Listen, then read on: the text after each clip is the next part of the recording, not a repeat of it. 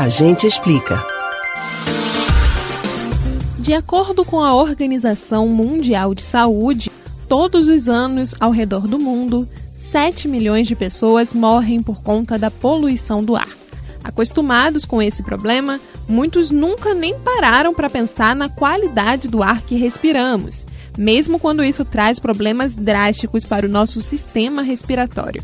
Para se ter uma ideia do quanto a poluição é nociva, de acordo com os dados do sistema Infogripe da Fundação Oswaldo Cruz, infecções pelo vírus da gripe diminuíram em 62,2% esse ano, principalmente pelo fato de termos passado a usar máscaras. Você entende como a poluição age em nossos corpos? O que é possível ser feito para melhorar essa situação? Saiba as respostas para essas perguntas no Agente Explica de hoje mais de 3 bilhões de pessoas, sendo na maioria das vezes mulheres e crianças, ainda respiram fumaça todos os dias porque são obrigadas a usar fogões poluidores e combustíveis em suas casas.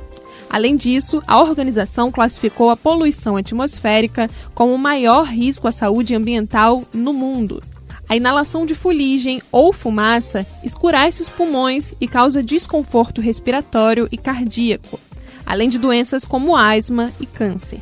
Para se ter uma ideia, estima-se que viver em uma cidade com ar poluído aumente o risco de ataque cardíaco em 75%. Para reduzir esses efeitos, é necessária uma reeducação geral. Por isso, preste atenção nas dicas a seguir. O ideal é se exercitar de manhã ou à noite. É que a poluição atmosférica fica mais alta quando o sol está brilhando então, exercitar-se em tempos mais frios fora de casa ou dentro de uma academia o deixará menos exposto.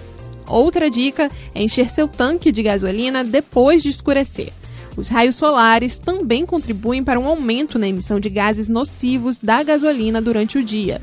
Falando em carro, use a opção de reciclar o ar no seu carro em vez de usar o ventilador para esfriá-lo. Se puder, usar transporte público, andar a pé ou de bicicleta, melhor ainda.